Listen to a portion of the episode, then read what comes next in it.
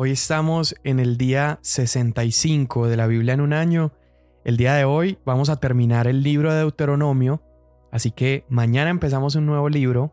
Yo te animo a que el día de mañana puedas escuchar el episodio bonus de Josué. Hoy terminamos con los capítulos 32 al 34 de Deuteronomio y el Salmo 65. Deuteronomio 32, el cántico de Moisés. Presten atención, oh cielos, y déjenme hablar, y oiga la tierra las palabras de mi boca. Caiga como lluvia mi enseñanza, y destile como el rocío mi discurso, como llovizna sobre el verde prado y como aguacero sobre la hierba. Porque yo proclamo el nombre del Señor. Atribuyan grandeza a nuestro Dios. La roca, su obra es perfecta porque todos sus caminos son justos. Dios de fidelidad y sin injusticia Justo y recto es Él. En forma pervertida se han portado con Él. No son sus hijos debido a los defectos de ellos. Son una generación perversa y torcida. Así pagan ustedes al Señor, oh pueblo insensato e ignorante. ¿No es Él tu Padre que te compró? Él te hizo y te estableció. Acuérdate de los días pasados, considera los años de todas las generaciones, Pregunta a tu padre y él te lo hará saber, a tus ancianos y ellos te lo dirán. Cuando el Altísimo dio a las naciones su herencia, cuando separó a los hijos del hombre, fijó los límites de los pueblos según el número de los israelitas, pues la porción del Señor es su pueblo, Jacob es la parte de su heredad. Lo encontró en tierra desierta, en la horrenda soledad de un desierto. Lo rodeó, cuidó de él, lo guardó como a la niña de sus ojos como un águila que despierta su nidada, que revolotea sobre sus polluelos, extendió sus alas y los tomó, los llevó sobre su plumaje. El Señor solo lo guió, y con él no hubo Dios extranjero. Lo hizo cabalgar sobre las alturas de la tierra, y comió el producto del campo. Le hizo gustar miel de la peña, y aceite del pedernal, cuajada de vacas y leche de ovejas, con grasa de corderos y carneros de raza de Bazán y machos cabríos, con lo mejor del trigo, de la sangre de uvas bebiste vino.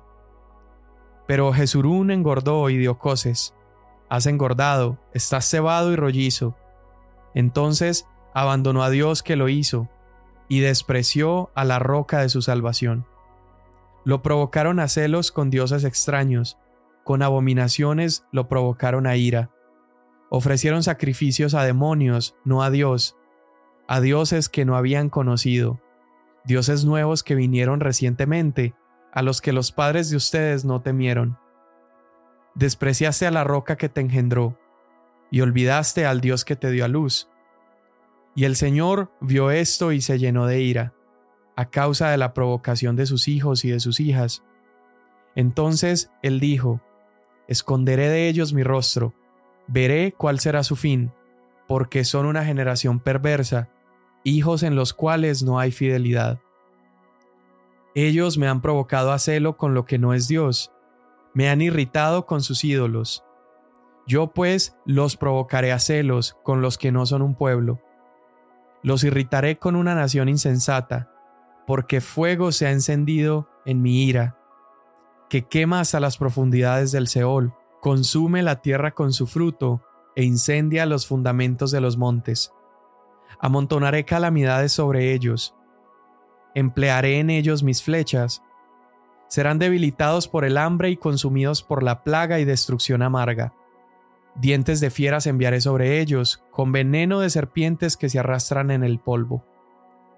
Afuera traerá duelo la espada, y dentro el terror, tanto al joven como a la virgen, al niño de pecho como al hombre encanecido. Yo hubiera dicho, los haré pedazos, borraré la memoria de ellos de entre los hombres, si no hubiera temido la provocación del enemigo. No sea que entendieran mal sus adversarios, no sea que dijeran, nuestra mano ha triunfado, y no es el Señor el que ha hecho todo esto. Porque son una nación privada de consejo, y no hay en ellos inteligencia. Ojalá que fueran sabios, que comprendieran esto, que comprendieran su futuro. ¿Cómo es que uno puede perseguir a mil y dos hacer huir a diez mil? si su roca no los hubiera vendido y el Señor no los hubiera entregado. En verdad, su roca no es como nuestra roca.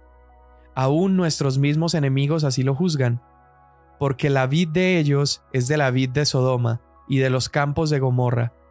Sus uvas son uvas venenosas, sus racimos amargos, su vino es veneno de serpientes y ponzoña mortal de cobras. ¿No tengo yo esto guardado conmigo, sellado en mis tesoros? Mía es la venganza y la retribución. A su tiempo el pie de ellos resbalará, porque el día de su calamidad está cerca. Ya se apresura lo que les está preparado. Porque el Señor vindicará a su pueblo y tendrá compasión de sus siervos. Cuando vea que su fuerza se ha ido y que nadie queda, ni siervo ni libre, entonces él dirá, ¿Dónde están sus dioses? La roca en que buscaban refugio, que comían la grasa de sus sacrificios y bebían el vino de su libación. Que se levanten y los ayuden, que sean ellos su refugio. Vean ahora que yo, yo soy el Señor, y que fuera de mí no hay Dios. Yo hago morir y hago vivir, yo hiero y sano, y no hay quien pueda librar de mi mano. Ciertamente alzo a los cielos mi mano y digo, como que vivo yo para siempre, cuando afile mi espada flamante y mi mano empuñe la justicia, me vengaré de mis adversarios y daré el pago a los que me aborrecen. Embriagaré mis flechas con sangre, y mi espada se hartará de carne, de sangre de muertos y cautivos, de los jefes de larga cabellera del enemigo.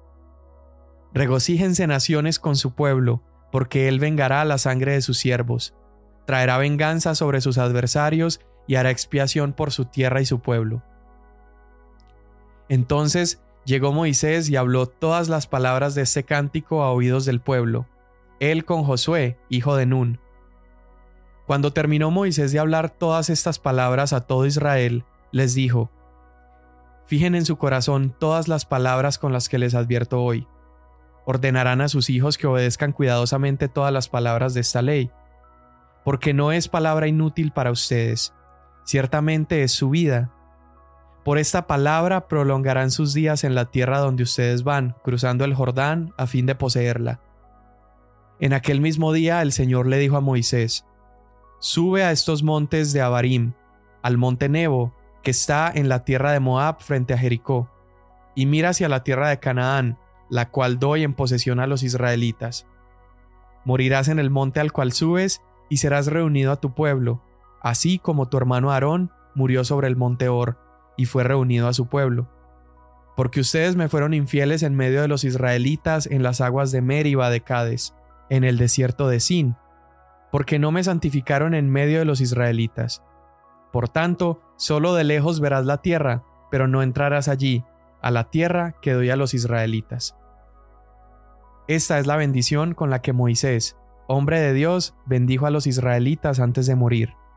Dijo, El Señor vino del Sinaí, esclareciéndoles desde Seir, resplandeció desde el monte Parán, y vino de en medio de diez millares de santos.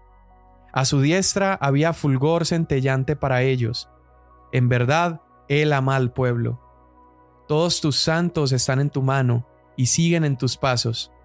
Todos reciben de tus palabras una ley nos dio Moisés, una herencia para la asamblea de Jacob. Él era rey en Jesurún, cuando se reunieron los jefes del pueblo junto con las tribus de Israel. Viva Rubén y no muera, y no sean pocos sus hombres.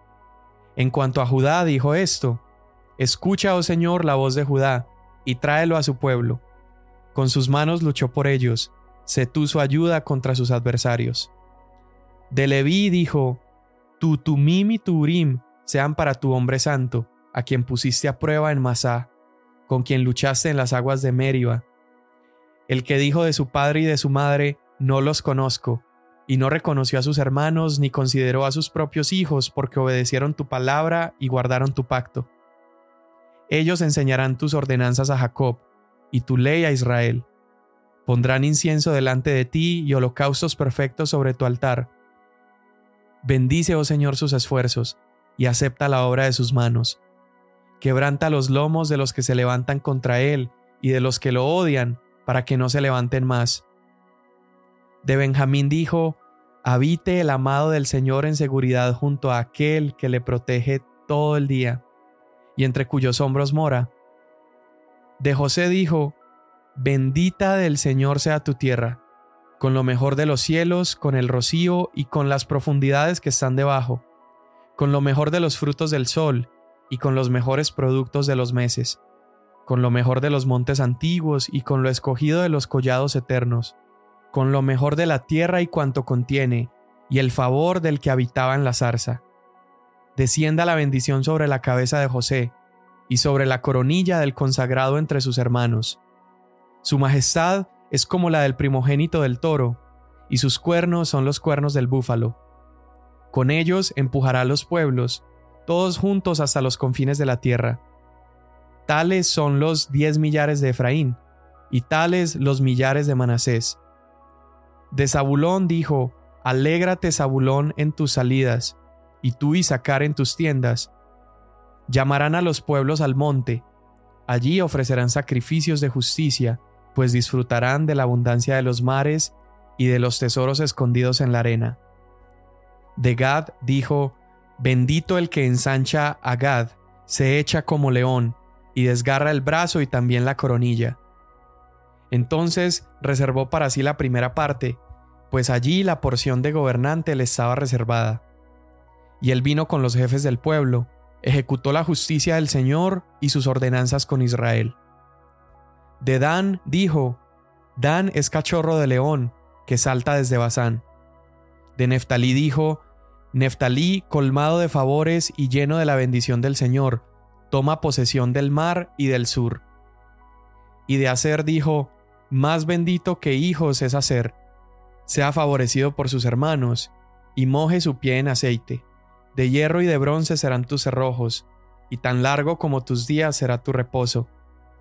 Nadie hay como el Dios de Jesurún, que cabalga los cielos para venir en tu ayuda, y las nubes en su majestad. El eterno Dios es tu refugio, y debajo están los brazos eternos. Él echó al enemigo delante de ti, y dijo, Destruye. Por eso Israel habita confiado. La fuente de Jacob habita separada en una tierra de grano y vino nuevo. Sus cielos también destilan rocío. Dichoso tú, Israel, quien como tú, pueblo salvado por el Señor. Él es escudo de tu ayuda y espada de tu gloria. Tus enemigos simularán someterse ante ti, y tú pisotearás sus lugares altos. Y subió Moisés desde la llanura de Moab al monte Nebo, a la cumbre del Pisga que está frente a Jericó, y el Señor le mostró toda la tierra, Galaad hasta Dan, todo Neftalí, la tierra de Efraín y de Manasés, toda la tierra de Judá hasta el mar occidental, el Negev y la llanura del valle de Jericó, la ciudad de las palmeras hasta Zoar. Entonces le dijo el Señor, Esta es la tierra que juré dar a Abraham, a Isaac y a Jacob. Yo la daré a tu descendencia. Te he permitido verla con tus ojos, pero no pasarás a ella. Y allí murió Moisés, siervo del Señor, en la tierra de Moab conforme a la palabra del Señor. Y él lo enterró en el valle, en la tierra de Moab, frente a Bet Peor. Pero nadie sabe hasta hoy el lugar de su sepultura. Aunque Moisés tenía 120 años cuando murió, no se habían apagado sus ojos, ni había perdido su vigor. Los israelitas lloraron a Moisés por 30 días en la llanura de Moab, Así se cumplieron los días de llanto y duelo por Moisés. Y Josué, hijo de Nun, estaba lleno del espíritu de sabiduría, porque Moisés había puesto sus manos sobre él. Y los israelitas le escucharon e hicieron tal como el Señor había mandado a Moisés. Desde entonces no ha vuelto a surgir en Israel un profeta como Moisés, a quien el Señor conocía cara a cara nadie como él por todas las señales y prodigios que el Señor le mandó hacer en la tierra de Egipto contra Faraón, contra todos sus siervos y contra toda su tierra, y por la mano poderosa y por los hechos grandiosos y terribles que Moisés realizó ante los ojos de todo Israel. Salmo 65 Silencio habrá delante de ti y alabanza en Sión, oh Dios. A ti se cumplirá el voto. Oh tú que escuchas la oración, hasta ti viene todo hombre. Las iniquidades prevalecen contra mí, pero nuestras transgresiones tú las perdonas. Cuán bienaventurado es aquel que tú escoges y acercas a ti, para que more en tus atrios. Seremos saciados con el bien de tu casa, tu santo templo. Con grandes prodigios nos respondes en justicia, oh Dios de nuestra salvación. Tú eres la confianza de todos los términos de la tierra y del más lejano mar. El que afirma los montes con su poder, ceñido de potencia. El que calma el rugido de los mares, el estruendo de las olas y el tumulto de los pueblos. Por eso los que moran en los confines de la tierra temen tus obras. Tú haces cantar de júbilo a la aurora y al ocaso. Tú visitas la tierra y la riegas en abundancia, en gran manera la enriqueces. El río de Dios rebosa de agua. Tú les preparas su grano porque así preparas la tierra. Riegas sus surcos abundantemente, allanas sus camellones, la ablandas con lluvias, bendices sus renuevos. Tú has coronado el año con tus bienes, y tus huellas destilan grasa. Destilan los pastos del desierto y los collados se adornan de alegría. Las praderas se visten de rebaños, y los valles se cubren de grano. Dan voces de júbilo. Sí, cantan. Amén.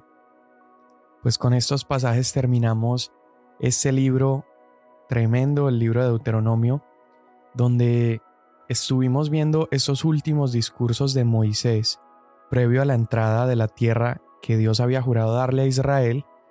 Y Moisés está cumpliendo esta función de profeta, sacerdote, rey sobre el pueblo. Y en medio de esas funciones, él comienza a predicarles, él comienza a desmenuzarles la ley, a enseñarles cómo estaban ellos supuestos a vivir dentro de esa tierra que iban a tomar. Y en estos últimos capítulos del 32 al 34 vemos varias cosas. Vemos la muerte de Moisés y cómo él entrega el liderazgo a Josué, quien iba a continuar con el liderazgo del pueblo de Israel. Y antes de entregarle el, el liderazgo y antes de su muerte, Moisés enseña a Israel, les enseña un salmo, les enseña una canción que Dios le había indicado enseñarle al pueblo y, y es súper interesante que Dios escogiera una canción para enseñarle algo al pueblo y lo hace porque sabe que fácilmente puede ser pasada de generación a generación, era fácil de aprender y era para para que estuviera en la boca de todas las personas. Una canción es algo que adultos pueden cantar, niños pueden cantar. Eso estaba supuesto a estar en la boca de todo el pueblo de Israel y más que una canción, sería un salmo profético. Era profético porque esta canción ya le estaba anunciando al pueblo de Israel el por qué ellos iban a ser castigados en el futuro. Dios sabía qué iba a suceder con el pueblo, Dios sabía qué iba a suceder con su ley, y Dios sabía que el pueblo iba a desobedecer y él tendría que castigarlos. Y cuando tú escuchas la canción, la canción no está solamente advirtiendo qué podría pasar. La canción está advirtiendo lo que va a suceder, lo que de hecho va a suceder. Entonces imagínate estar dentro del pueblo, estar cantando esta canción que ya está anunciando lo que va a pasar, y cantar esta canción por generaciones, que tu familia deba cantar esta canción.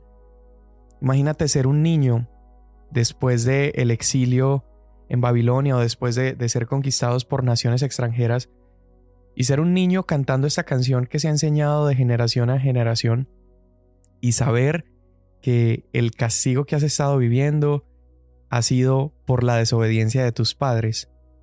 Imagínate qué difícil eso. Dios lo hace para que quede un testimonio. Esta canción sería un testimonio de la fidelidad de Dios, la desobediencia de Israel y la misericordia de Dios en rescatar a un pueblo desobediente. Entonces mira, quiero desglosar como un poquito esta canción. En, algún punto eh, se, se, menciona la palabra Jesurún y se habla acerca de Jesurún. Nada más quiero comentar que Jesurún es Israel. Jesurún es solamente un título que significa el amado. Entonces, aún en esta canción de juicio, cada vez que se refiere a Jesurún, se refiere a ese pueblo amado. Y a pesar de ser Jesurún, a pesar de ser el amado, mira lo que sucede con, con el amado, mira lo que sucede con Israel. La canción tiene más o menos este ritmo. Primero empieza llamando la atención de las personas para que escuchen lo que Dios está por hablar. Luego viene una sección de exaltación, donde habla acerca de la fidelidad de Dios, cómo Dios se ha mantenido fiel sobre Israel. Luego hay una sección donde habla acerca de la corrupción y Dios le dice a Israel, ustedes se han portado de forma pervertida, ustedes se han desviado, han sido malos. Después de recordarles su perversión, hay otra sección de remembranza, pero ahora es de lo bueno que Dios ha sido. Y Él les dice, acuérdate de los días pasados, acuérdate cómo te bendije, acuérdate la herencia que te di. Y a mí me da la impresión al leer estas, estos pasajes que es como casi como si Israel hubiera sido un bebé, un bebé abandonado, un bebé tirado en el piso, porque Dios le dice, yo te encontré tirado en medio del desierto, te levanté, te limpié, te cuidé. Y luego da esta imagen como de un águila cuidando a sus polluelos, dice que lo cubrió con sus alas, lo llevó sobre él. Empieza a narrar la provisión que Dios dio sobre el pueblo, dice que le dio miel, le dio aceite, leche, trigo, grasa, carneros.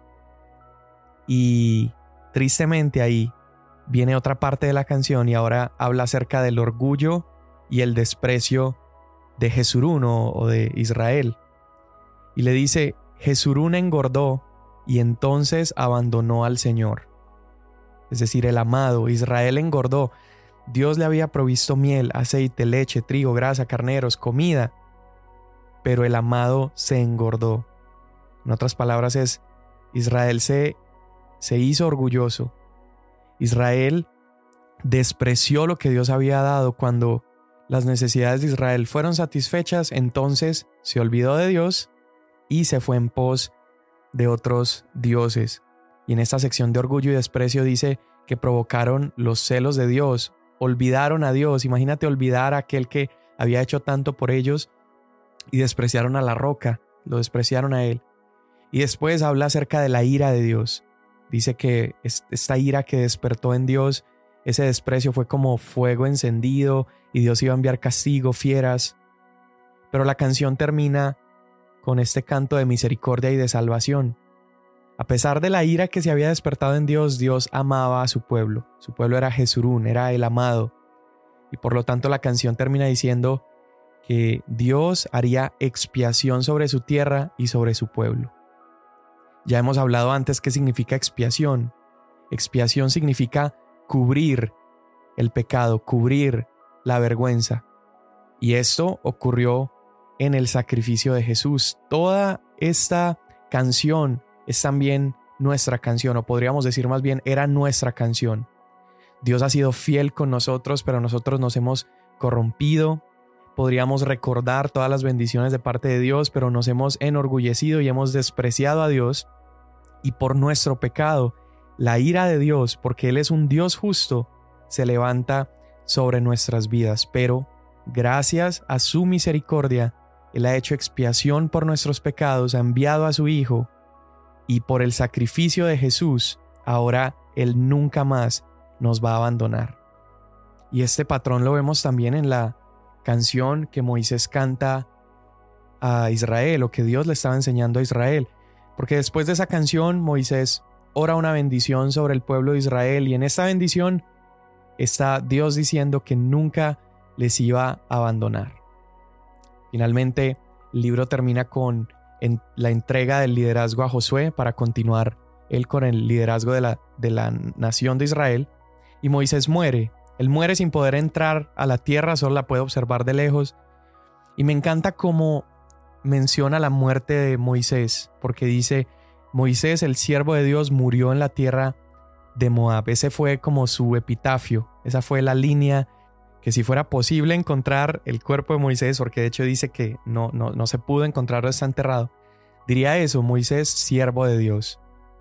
Y recuerda toda la historia de Moisés, ya la hemos leído toda. Moisés, aquí al final de sus días, no es llamado el príncipe de Egipto, no es llamado el que libertó al pueblo de los egipcios, no es llamado el pastor en el desierto, no es llamado el vocero de la nación, no es llamado el que hizo milagros o el profeta, ni siquiera se menciona de él como el hombre que vio un pedazo de la gloria de Dios. No, el título que él recibe es Moisés, siervo de Dios.